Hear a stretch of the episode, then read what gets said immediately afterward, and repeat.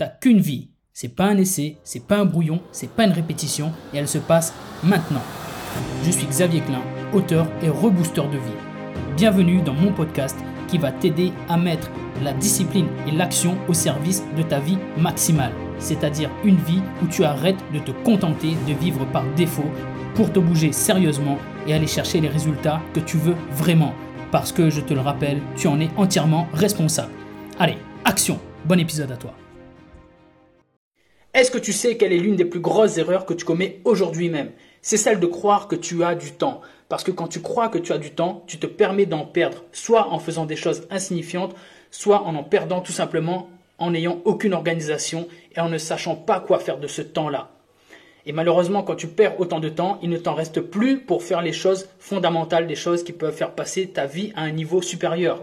Est-ce que tu n'es pas tout le temps en train de dire que tu n'as pas le temps de cuisiner, de faire du sport, de lire, de te former, de travailler pour ton business, pour toi-même, pour ton développement personnel?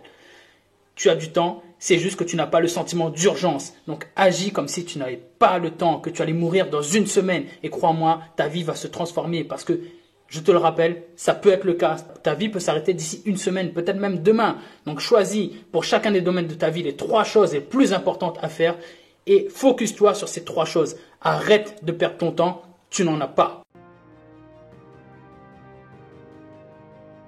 Si tu entends ces mots, c'est que tu as écouté le podcast jusqu'à la fin. Je me permets donc de supposer qu'il t'a plu et qu'il t'a peut-être apporté de la valeur, des conseils et peut-être même un déclic qui va te changer la vie.